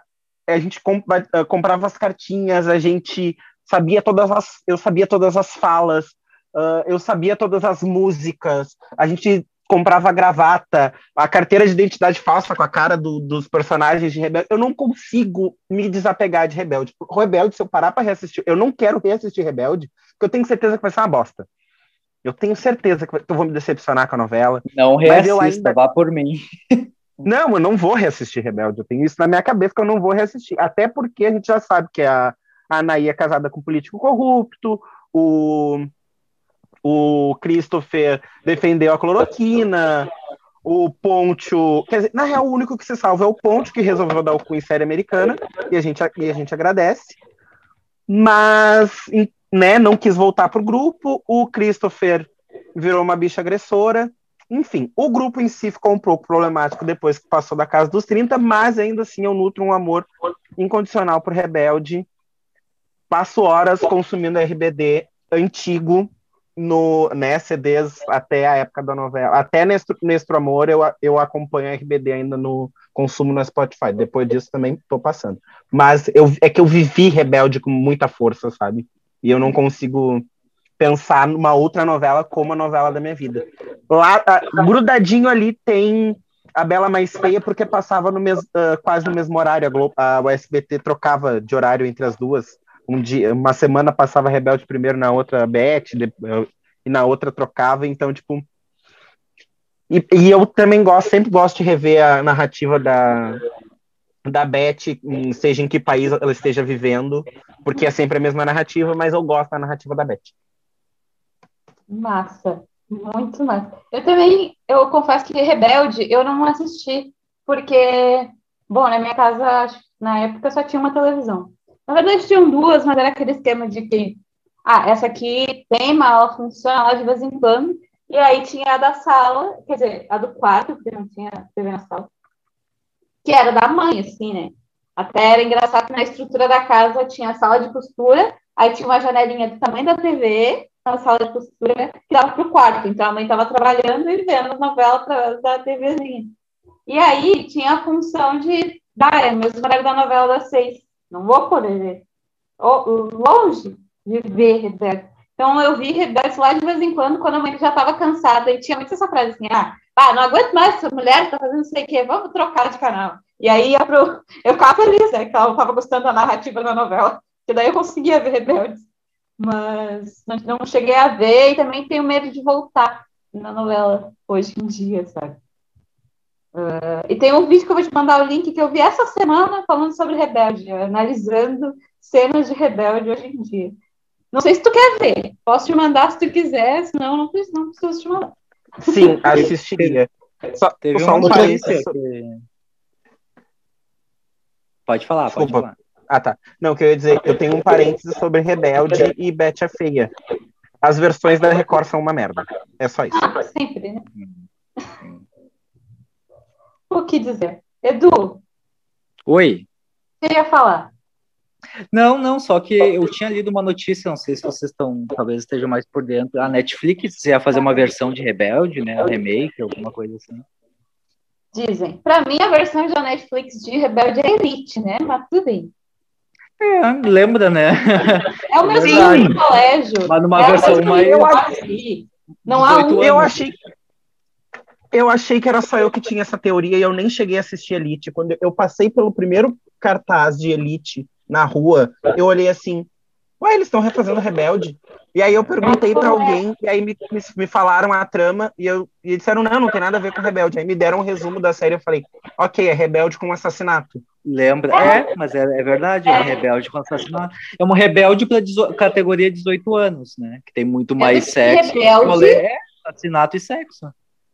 Sendo que Rebelde ali era aquela coisa mais caricata, mas também tinha umas coisas bem pesadas também no narrativo, assim. Tinha, né? tinha uns bullying pesados, sei lá. Tinha tentativa de estupro, tinha umas coisas assim, não. Rebelde é tudo aquilo que a malhação tenta ser e nunca vai conseguir. Ah, eu preciso ah! falar. Esse é o momento. Esse é o momento. Esse polêmico. É o... Não, não, é, eu era muito. Eu fui uma criança muito polêmica. Desculpa, sou Ariana, né? Daqui a uma semana vou fazer aniversário. E a primeira vez que eu contato com o Rebeldes foi num, num desses, dessas. Ah, não, foi no intervalo de casos de família, porque minha mãe consumia muito, então era, acabava, vale a pena ver de novo, ia direto ver o caso de família. E aí, deu intervalo, e eu lembro, um dia, eu lembro completamente, assim, na minha cabeça, estrutura imagem aqui, ó. Tava deitada na cama, fomos até o mercado, voltamos, estou comendo minha Ruffles na cama, e aí a mãe tá na sala de costura, tá, passa aquela primeira teaser, assim, né, de Rebeldes, e eu olho pra minha irmã e falo, oh, agora esse BT quer fazer uma malhação. É. que eu tinha, sei lá, 5, 7 anos de idade e falei isso.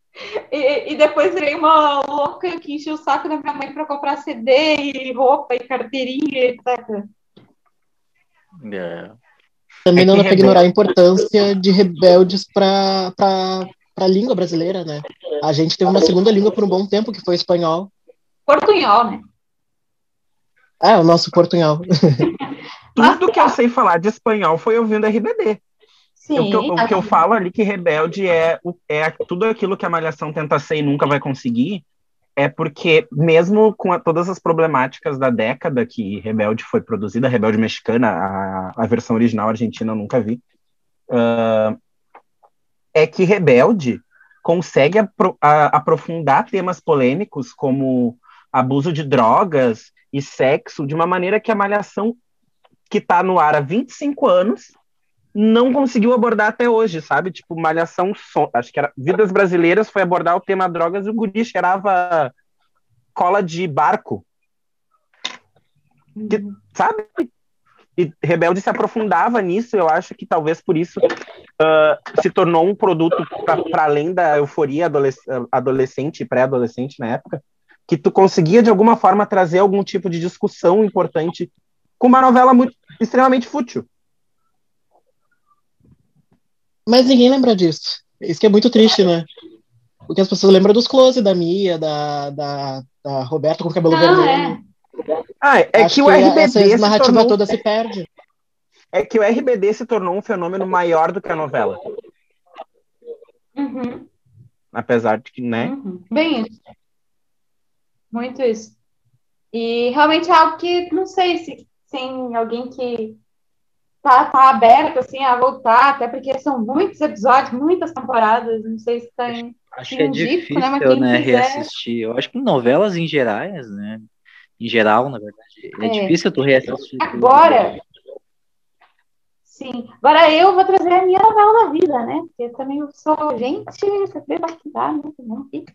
É, a minha novela da vida é de um autor que já foi meio que assim empalhado aqui, mas também é toda na base da. Valcir Carrasco, eu acho.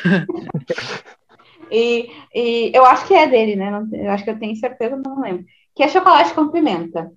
É dele? É. Mas é muito bonitinho o chocolate com pimenta. Eu amo chocolate. Eu amo, eu amo. É uma gracinha chocolate com pimenta. de época, chocolate. muito bem feito. Chocolate com Pimenta é a novela que vai passar 85 vezes, não vale a pena ver de novo, e eu vou ver todas as vezes. Exato! Exato. Porque tem toda uma relação afetiva, tem toda a coisa. Eu acho que ela é de 2006, se eu não me lembro, se eu não me engano. E tem a coisa da relação afetiva, tem a coisa da Ana Francisca. Aí eu tinha essa relação, ah, é a Ana, é a Ana. Eu acho que na minha família também fazia essas brincadeiras.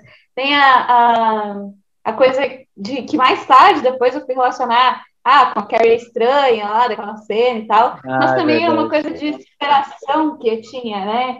De vencer tudo aquilo, aquelas tristezas. E eu acho que foi muito no mesmo momento. É 2003, isso. Eu acho que eu tinha ah, já não lembro. Oito anos? Oito anos, oito, nove. É. E é, foi o momento em que eu estava começando a sofrer bullying também. Então, uhum. veio a novela e aí sabia-se que ela ia voltar por cima. E eu ficava vendo aquilo sonhando. Não, no momento eu vou voltar por cima nesse colégio. E ai de quem tinha passado a perna em mim, isso escroto, entendeu? então, tinha toda essa relação e até hoje eu carrego, assim, com muito amor no meu coração e como o William disse, eu revejo ela no momento que aparecer. Agora que tem o Globoplay, se já tiver lá, eu acho que tá, não sei. Está. Vou assistir, vou maratonar e vou ver. E tinha a coisa do, do, do núcleo do, do, da roça, né, que a gente comentou aqui, Sim. que era muito legal também. Ah, a Mariana Ximenes, acho que foi, para mim, né, foi o auge, assim, da atuação dela, mas é porque eu tenho todo esse carinho com a novela.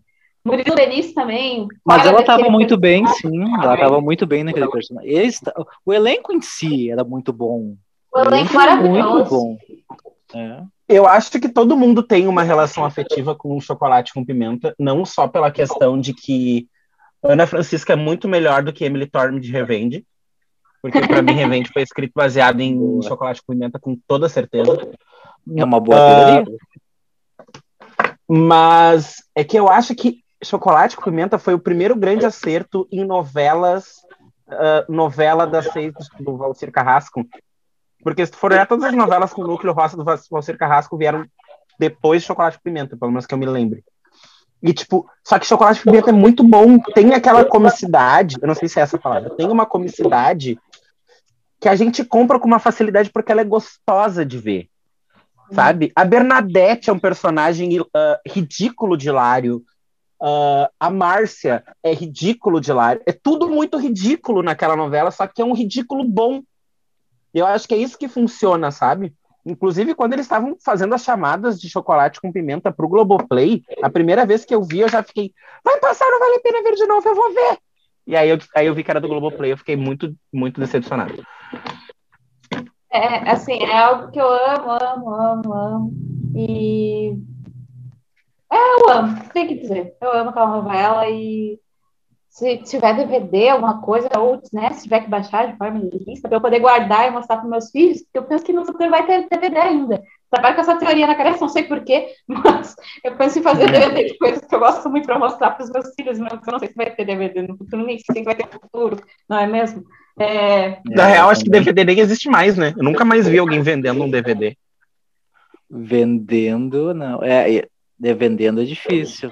Eu acho que Blu-ray, alguma coisa ainda tem. Tem, tem DVD para vender. Tem minha, minha coleção aqui que eu brinco é minha cinemateca, mas não é cinemateca. É, eu tenho, eu tenho, é, coleção eu tenho. Eu ainda tenho um aparelho também de, de DVD. É, eu, eu só consigo encontrar em um. DVD ser encontrado às vezes em bricks, em coisas antigas. Tipo, eu vou em vários brechós e bricks e estou encontro lá. Tem um lugar, reza a lenda, de que tem um lugar ali na Brasil perto do Burguinho. Ah, já fui, é incrível. Já ouvi falar também. Que é tipo de locadores que fecharam e aí tu compra a um real, cinco real, cinco reais, a outra. Né? Mas é, e eu sempre quis ir, mas eu nunca soube o endereço. Pra mim é algo assim, ó, que daqui a pouco eu vou até escrever uma história sobre isso, sabe? Porque, tipo, é muito bom. Né? Tem gente que conta que foi, mas nunca sei, nunca encontrei endereço direito, não tem site, não tem nada. Tipo uma lenda urbana, assim, né? É. Até um tempo atrás tinha, um, tinha Eu te uma levo locadora... lá. Ai, quer. Ai, me leva também, por favor. Até um tempo atrás tinha uma locadora na Farrapos fazendo isso. E aí eu só, só que meu ônibus passava na frente. Sim. E aí, tipo, essa eu aí já eu não vi, vou descer. Essa eu passo seguido ali. É. Ela ainda existe? Existe, existe. É, é Ah, eu isso aí que que tu disse, é pra um real, os dois reais. Eu vou ter que descer ali, eu preciso completar minha É. filmografia da Beyoncé e eu preciso comprar de novo meu DVD do Dreamgirls que tá arranhado. Lá na- Ah, nessa, deve ter. nesse lugar, na Brasil, tem CD, tem DVD, tem disco. Comprei meu disco da Alcione lá.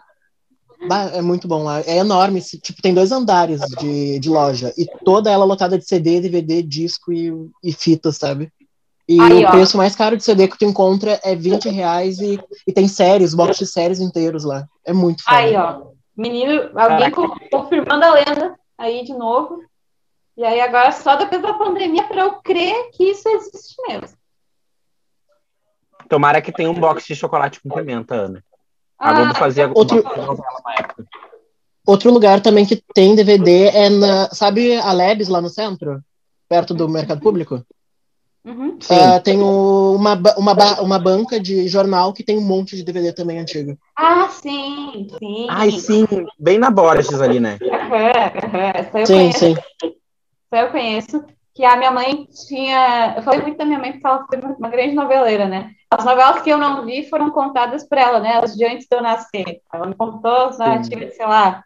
Como é que era? Tem umas que tem um, é, esperança, sei lá, algo assim, cavalo de não sei do que, que tinha. Então ela contou as Terra. Nossa. Não, isso, na- eu não lembro. Foi Terra, Terra Nostra veio Ela antes. eu vi, gente, peraí. Eu também vi Terra Nostra. Terra Nostra veio Esperança- antes de Esperança. É, Ah, eu não lembro. Terra Nostra é basicamente a Season 2 de Esperança, né? Porque é do mesmo Sim, autor e ele tinha, a mesma tinha a ideia de, de Esperança se, se chamar Terra Nostra 2, mas eles aboliram essa ideia. Verdade Secretas 2. Opa, joguei. É, É, exatamente. Olha, isso, eu, olha, eu tô ansioso pra ver Verdades Secretas 2. eu não. Eu fiquei bem traumatizado tiraram com as quedas do elenco deles. É. Não, eu tô esperançoso pra ver que, tipo, vai ser uma bosta, mas vai me distrair. Eu confesso que eu tô curioso, isso sim. Tô muito curioso pra ver como é que eles resolveram as questões lá. Sem contar que eles cortaram todo o elenco de pessoas que têm mais de 60 anos, né? Ah, verdade. Ah, não isso vai. foi horrível. não vai ter Marieta Severo. Gente, e foi- eu acho que foi o primeiro personagem pós-nenê da Marieta Severo, né? Sim. Da Maria Severo. E- Foi. Eu tô vendo que Foi. Foi sim. e eu tô vendo que Verdades Secretas vai ser uma malhação só para, só para maiores, sabe?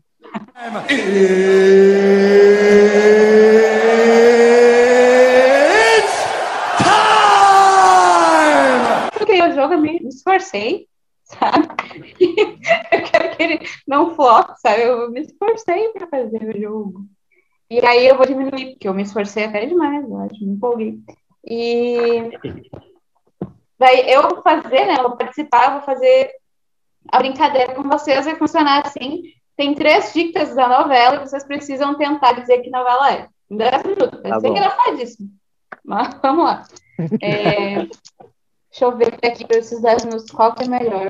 Pra gente ter alguma. Ah, tá. Primeiro eu gostei bastante de criar, vai ser essa. Aí eu dou a dica, vocês têm a possibilidade todos de dar, de dizer que novela é. Aí, Tá. se ninguém acertar, tem, tipo, tem que dizer uma vez, ah, é fulano, é ciclano. Cada um tem a chance de dizer uma vez, aí eu vou até outra dica, entendeu? Beleza. Sim. Então vamos lá. Ah, que novela é essa, né? Ah, foi um sucesso focado no público infanto-juvenil. Chiquititas. Não. Não, Chiquititas era pra criança. O beijo do Ah. vampiro. Não, Malhação. não. Tá, vou para a próxima dica. É, teve em seu elenco um ex, não sei se é ex, não sei se ainda tá, porque é difícil acompanhar os ministros. Teve em seu elenco um ex-membro do governo Bolsonaro, não sei se é ex, Mário Frias, para quem já ouviu o podcast, um ex-crush meu de infância. Floribela. Ai, que chato. Floribela. Eu Tá. pensei logo depois que o Pablo falou. Essa eu não assisti, mas eu Eu lembro que foi assisti. sucesso. Eu não assisti. Brigava. Eu, não assisti. Eu só vejo Eu assistia, brigava, brigava horário com, com Rebelde. Aí quando dava coincidência ah, de não estar no mesmo horário do Rebelde, eu conseguia assistir Floribela. Eu não Mas daí vi. também, às vezes, eu, às vezes eu É sacrificava. Floribela? É Floribela. Não, Sim, eu é- jurava que era. Não, eu, eu jurava que fosse Mutantes, porque ela foi muito influente, né? Ah, não, não. É, é, é por o Mário- eu vejo um meme que não entendo que a galera faz relação com com comunismo. Nunca entendi por quê. Mas... O Mário Frias, na real, ele só entrou na segunda temporada. Ah, E porque o, o quem fazia o galã era o Roger Gobet, e aí ele Isso. morria por alguma razão. Eu não lembro, eu acho que acabou o contrato dele com a Band, alguma coisa assim. Aí ele mataram o personagem dele no final, e aí entrou o irmão dele, ou o primo, sei lá eu, que era interpretado pelo Mário Frias, e aí acabou ficando com a, com a Floribela na outra temporada. Só mais uma que eu me empolguei mesmo a escrever. Eu fiquei muito feliz. Nossa, as pessoas estão gostando, mas eu fiquei feliz em escrever. Esse jogo. Tá divertido. Eu gostei. Mas vamos lá. Ah, próxima novela. Que novela é essa, né? Ah, deixa eu ver a ordem. Essa foi uma das últimas novelas, segundo a minha pesquisa, em que a Angélica atuou como uma personagem. Caça-talentos? Não. Nossa, boa pergunta. Como uma personagem. Que não é ela. Não, não era. ela. Pois é, é, que não é. é Como ela mesma foi a dona do pedaço, né? É, mas hum, como. Uma eu não, eu não, não conseguiria nem chutar. Bem real. Eu não tenho lembrança da, da Angélica interpretando um personagem que não seja a Fada Bela. Eu também concordo contigo. Eu não me Exatamente. também. recordo da Bela. Pablo também não tem dicas, né? Não tem ideia. Nenhuma. Tá, então vou para a segunda dica. É uma, foi uma novela da Sete. Dá sete. Ainda não ajuda. pra mim. Ô, essa é difícil, hein? Tu te puxou. Me puxei, Se disser, se disser o ano, mais ou menos, sabe? Ou a novela que veio antes, a novela que veio depois. Não sei. Angélica. Angélica na sete. Ai, ai. Então, Ah, fa- falar em Angélica, tem, tinha novela, tem essa novela com anjo, né? Novela com tá, anjo? tá, tá, tu já teve a chance. Ninguém soube botar o próximo. Aquelas. Tá, vai. Mas agora eu acho que vai entregar, com essa fala aí, do- coisa eu acho que vai entregar. Mas é, é uma comédia sobre o céu. Oscar do céu! Ah! Muito bom, muito bom. E ela era nova, era uma- novela. Oi? Eu não tinha, não, não fazia. Eu lembro, eu lembro mais ou menos onde que eu mas não fazia a mínima ideia Nossa, eu lembro do Caio. Bla e da Débora Falabella e acabou o elenco. Não lembro de mais ninguém. Ela era uma anja que vivia do lado de Deus. Ela foi uma das últimas a descer, se eu não me engano. Eu lembro, é uma novela de. Era muito criança.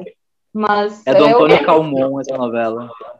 Ela era engraçadinha, né? Gostosinha. É, eu lembro, eu tenho flashes dessa novela. Flashes. É, Eu tinha o CD dela, a versão nacional da novela. Ah, Eu. Caio gostava Blá. Aquela música da da. Era. A música da Era, aquela de Ivanô, era dessa novela. Eu ah, não, a música de da música- abertura era Pato Fu. Era Pato Fu. Do me- Obrigado. É verdade. É, Eu tinha o CD dessa novela aí. Eu acho que ela veio depois de O Beijo do Vampiro, não? Acho que foi. Ah, eu Não, acho é que antes, é antes. antes. É, ela é mais antiga. Um ano antes, alguma coisa assim. Pode ser, pode ser. Pois é, eu lembro muito que, sei lá, eu tenho essa memória, assim. Mas é o Anjo Eu- do Céu, uma novela gostosinha aí sobre o céu. Eu ia até fazer, não sei se todo mundo tem conhecimento, mas eu ia botar como dica, é, poderia ser The Good Place, mas não sei se todo mundo tem essa referência. E Não, pra É. mim não funcionaria. é uma série da, da Netflix que é, é interessante. Que tem a mesma vibe. É, tem uma vibe de céu e tal. E não necessariamente Boa. Anjos, mas é, ela é engraçadinha, ganhou uns prêmios aí, eu acho. E Saquei. é uma dica, é uma dica aí pra ver na quarentena, ela é legal. Sim.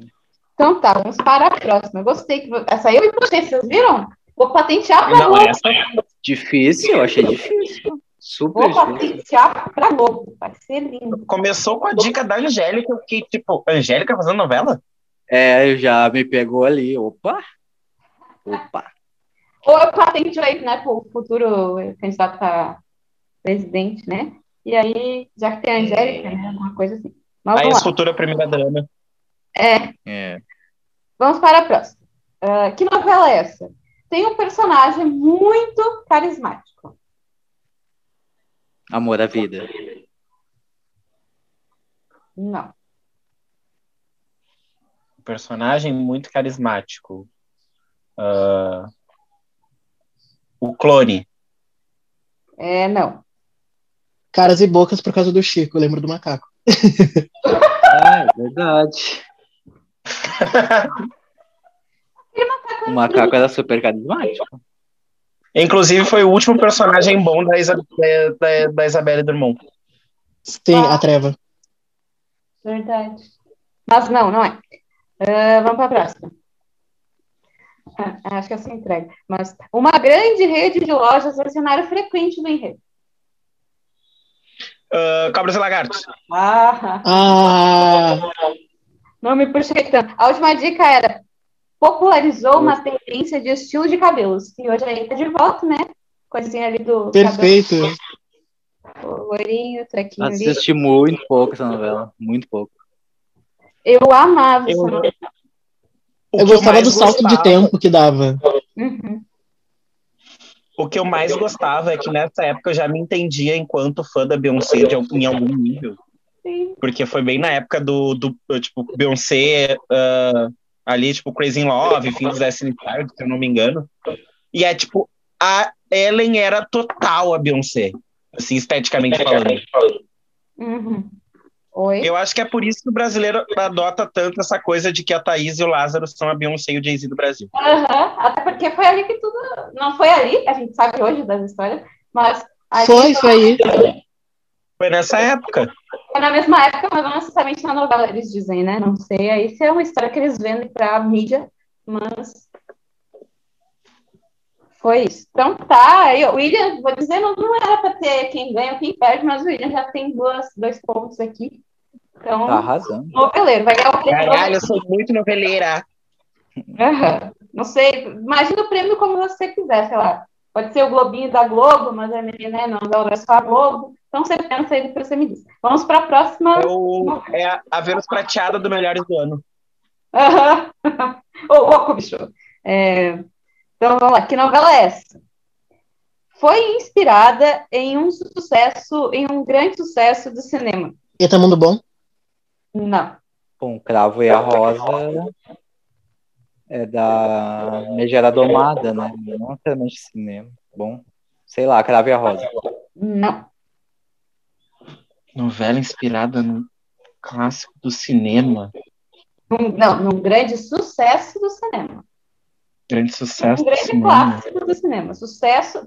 Tá, vou fazer um. Para mim, sucesso do cinema tem a ver com bilheteria, etc.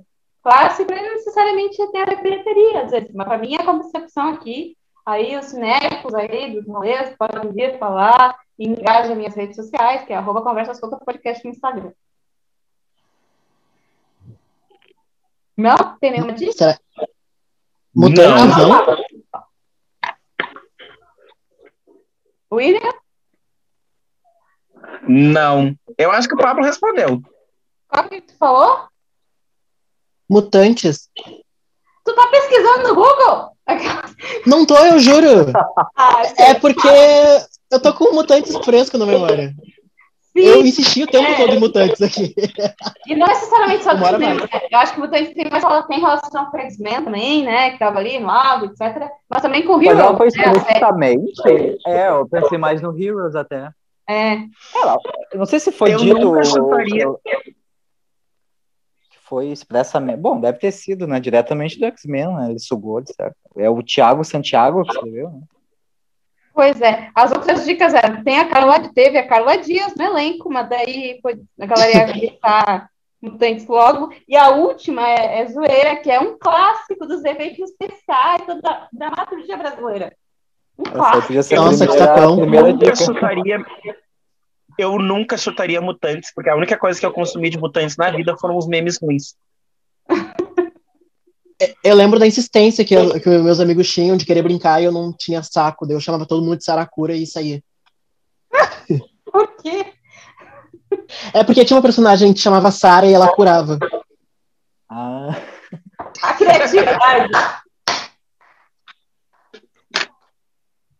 Ai, eu não Parabéns. Parabéns. Quem não sabe fazer, copia Copia mesmo, né? Eu tô gritando eu mesmo que vou editar isso. Ah, meu Deus. Ah, tá ótimo. Vamos lá, para mais telas. As últimas, eu fiz, acho que seis já foram, tá. Quem é que ganhou? Foi Paulo, né? Ó, tá empatado, né? Edu, Edu, de Deus, o que, que aconteceu, Eduardo? Ai, veio, veio o Band, veio, veio o Record aí. Aí eu me perdi. Eu, Eu não falo com a Bandeirante. Eu acho É, que ele tipo foi lá chat em algum momento. Traz manchete, traz Pantanal aí, vamos ver. Vamos lá, deixa eu ver qual que eu vou fazer. Tá, tá. Qual que é a ordem? Ah, essa aqui é muito difícil. Essa aqui, novela toda tem essa dica. Que novela é essa? Se passa no Rio de Janeiro. Ah, Qualquer novela. aquelas. qualquer novela da Globo. É. Laços de família. Não. Pablo. Paraíso Tropical. Não. William. Copacabana. Ah, a regra do jogo. Não. Próxima dica. Latino. Avenida Brasil. Ah! Muito bom. Ah, É, não. Oi, oi, oi. É, né? É isso? Exato. Mas não é ele que fez a música de abertura. Ele só fez uma versão. Ah, mas tu acertou.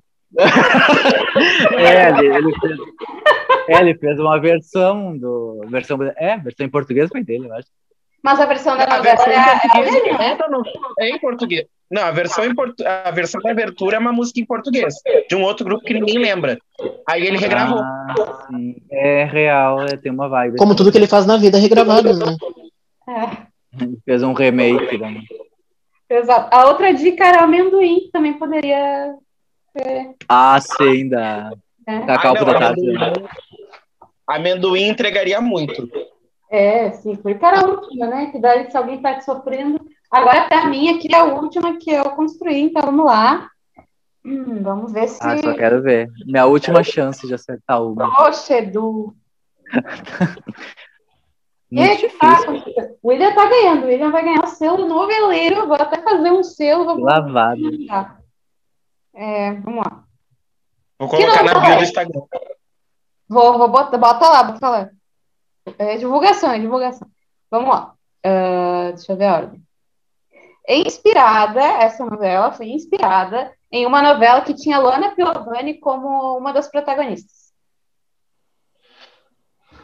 Novela com a Luana. Também é outra que não atua muito assim novela. né? Como é que é? Foi uma novela inspirada em outra novela? É uma novela inspirada em uma outra novela que tinha a Luana Piovani, Piovani como uma das protagonistas. Poxa. Tá difícil? Nossa senhora.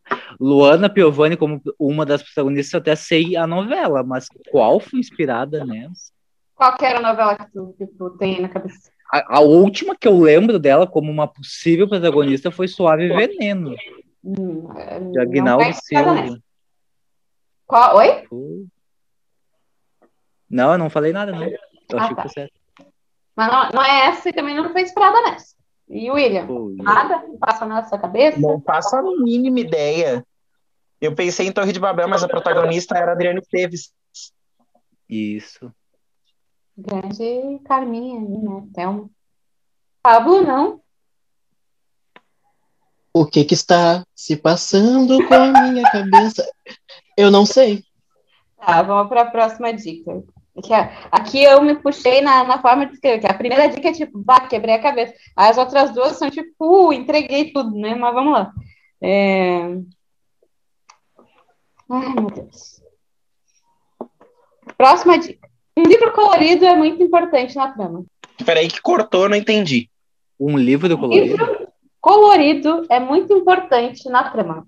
Livro colorido? Gente, eu Uhum. não vi essa novela. Verdade secreta. Hum, Aê, quem é que falou? Ai, Eu fui, William. Ai, o o William é maravilhoso. O William é perfeito. Ah, nossa! A novela era Top Model. Não, sex appeal. Sex Sex appeal, isso. É que Eu era só da mesma. Eu só acertei por causa do book rosa. Book Exato. rosa. Eu pensei já num. Eu, como eu sou inocente, né? Eu pensei num livro ilustrado. Eu pensei em meu pedacinho de chão por causa do livro, mas o que, que Já ia ver? pe- a- eu já pensei em Era uma vez. É, sei lá. Eu- Ah. Antes de pensar em Era Uma Vez, eu, por alguma razão me veio Estrela Guia na cabeça. Pode ser, uma coisa mais infantil. Estrela Guia, gente! Estrela Guia! Que Eu novela gostava de Estrela Guia. foi um surtinho Ai, que novela ruim. Era muito ruim, muito ruim. Então, não sei. Mas eu Eu, adorava. eu acho que Estrela Guia e Aquária, que era o nome, fica aqui aqui de coisa ruim que Sandy e Júlia produziram. É, é Aquário era bem ruim. Bem ruim. A série deles era boa. Eu lembro de ver já quase no fim. Era engraçadinho, era legalzinho. Né? Adolescente, tal. Lançou uma galera aí que tá aí até hoje. Mas.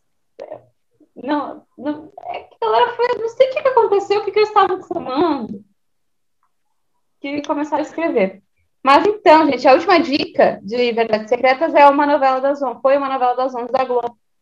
Mas é, era isso, né? Inspirado em Sex Appeal. O livro colorido é o Book Rosa, né? Famoso. E é isso. E o William acaba. Campeão!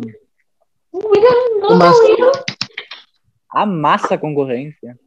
Eu vou atualizar o. Eu vou atualizar a bio do Instagram agora. Por Vencedor do favor. prêmio noveleiro do, do podcast Conversa Solta. É isso. Tem que mandar um selinho pra ele. Eu vou te chamar para próximas, assim. Depois que acabar Amor de Mãe, a gente faz um especial de Amor de Mãe, que eu acho que vai ser importante. Daí, desculpa, Manuela Dias, já vai preparando os ouvidos, colocando gelo, porque a gente vai falar mal a pouco, né? Ah, né? Então, tá. inclusive, acredito, esse, esse episódio eu já estou fazendo a minha petição aqui que queremos Dona Marieta comentando. Ah, eu vou dar um jeito de tentar fazer essa, essa ponte. Ba baita nome. Já vou até colocar no grupo ali, já vou falar com a Joana. Dona Marieta, é a... ela é mãe da Joana, né? Sim, sim. Sim. Mãe de uma amiga Dona nossa. Marieta é oficialmente a mãe do grupo de quem assiste Amor de Mãe. Exato. Então agora vamos falar um pouquinho. A gente tem esse grupo, né? Que por muito tempo aí durante a pandemia foi órfãos da, da Dona Lourdes, o nome do grupo. Agora tá como Meu Filho Voltou, não é de vocês? Homecoming, Amor de Mãe. O Domênico. Sim, é, a gente comenta ali, se manda áudio ao longo da novela, às vezes faz, faz live. Provavelmente no último, no último capítulo a gente vai fazer uma live, né? Pra comentar e ver junto. Porque, assim, ó, A gente vai- não. E antes de ter a ideia de que ia ter uma pandemia, a gente estava planejando de assistir a final no Workroom também, né? Aham. Sim, eu já, eu já, inclusive tinha falado com o dono do bar para dizer assim, vamos fazer um especial, eh, eu quero fazer um especial do último, no último episódio de Amor de Mãe. E ele, por quê? Eu, porque sim. e vai, ter- eu vou trazer gente, a gente vai abrir um debate sobre a novela. E ele só Vai vender bebidas, então se não. Então. Eu falei, vai Eu tem gerei- gente que vê novela, eu vou trazer, eu, assim, só o grupo tem umas 15, 20 pessoas, ou mais. E eu acho que tem mais. Que teve gente que saiu ao longo do caminho. E entrou agora. personagens- É, entrou gente e teve gente que a Manuela Dias cortou da, da turma do grupo. Porque não ia dar tempo de contar a narrativa. Mas ia, nossa, ia ser muito maravilhoso. Ia ser muito maravilhoso ele assistindo. E eu já tinha falado que eu ia ir montado, o Pablo ia ir vestido de Vitória, porque o Pablo é. a- é- eu tenho pra mim que a figurinista da novela se inspirou no brechó do Pablo pra vestir a Vitória. Mas é, Não, mas a minha vontade mesmo é de ir de Lourdes, com a bolsinha, a toalhinha, tudo Ah, a certinho ali, com o bolsinha, toalhinha. no colo. Não, eu, mas eu ia de Lourdes. Eu ia de Lourdes. vai de Ah, vai Thelma. ter que ter uma briga. Vai de Thelma. Ah, Deus me livre. Eu não, não, não, não, não, tem aneurisma aqui. Eu quero agradecer a vocês por terem topado entrar nessa pilha. Eu espero que tenha sido um momento aí para vocês relaxarem um pouco no meio deste caos. Eu sei que está muito difícil, mas ah, os últimos episódios do podcast têm sido mais ou menos para isso, assim, tanto para quem eu convido para estar aqui conversando comigo, tanto para quem vai ouvir o podcast em algum momento, né? Esse momento aí de pausa, essas conversas enquanto você está lavando uma louça, varrendo uma casa.